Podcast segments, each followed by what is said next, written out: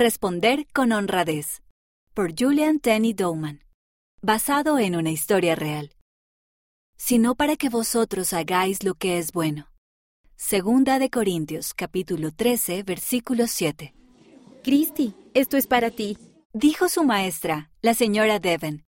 Le dio un sobre a Christy. Gracias, dijo Christy. Abrió el sobre y leyó la nota que había adentro. ¡Felicidades! Eres uno de los seis alumnos elegidos por tus compañeros para recibir el Premio Ciudadano Sobresaliente en el quinto grado. Responde a las siguientes preguntas y envíalas a la Secretaría de la Escuela al final del día, para que nuestros jueces las revisen. Christy apretó el sobre con entusiasmo.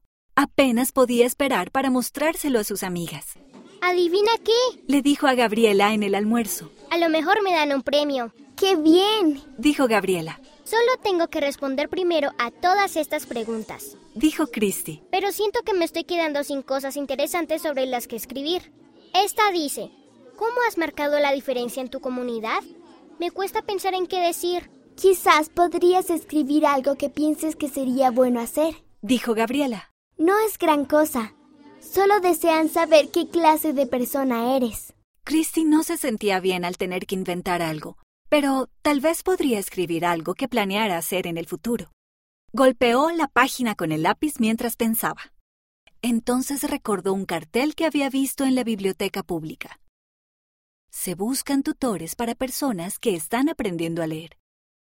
Le gustaba ayudar a sus hermanos menores a leer, así que podría ser divertido ayudar a otros niños también. Todavía no se había apuntado para ayudar, pero quería hacerlo. Escribió esto.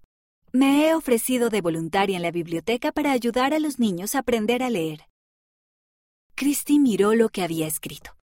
Sintió un pequeño nudo en la garganta y trató de tragar, pero la sensación de incomodidad pareció empeorar cuando fue a la secretaría y entregó sus respuestas. Mientras Christy regresaba a casa de la escuela, caminaba pesadamente. A la hora de la cena, no tenía ganas de comer. ¿Estás bien, cariño? Le preguntó la mamá. Christy dejó escapar un suspiro. La verdad es que no. ¿Quieres que hablemos de ello? Le preguntó el papá. Christy explicó lo que había hecho.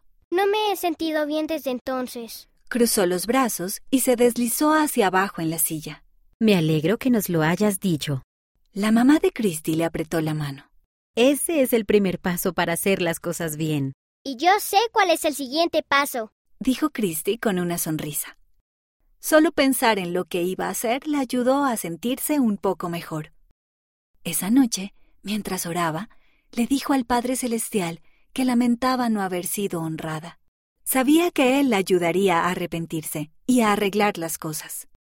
A la mañana siguiente, Christy caminó a la secretaría de la escuela, abrió la puerta y entró. La autora vive en Utah, Estados Unidos ayuda a terminar la historia. ¿Qué hizo Christie después? Escríbenos y cuéntanos lo que crees que pasó. Mira la cubierta de atrás de las versiones digital o impresa para averiguar cómo enviarnos tu final.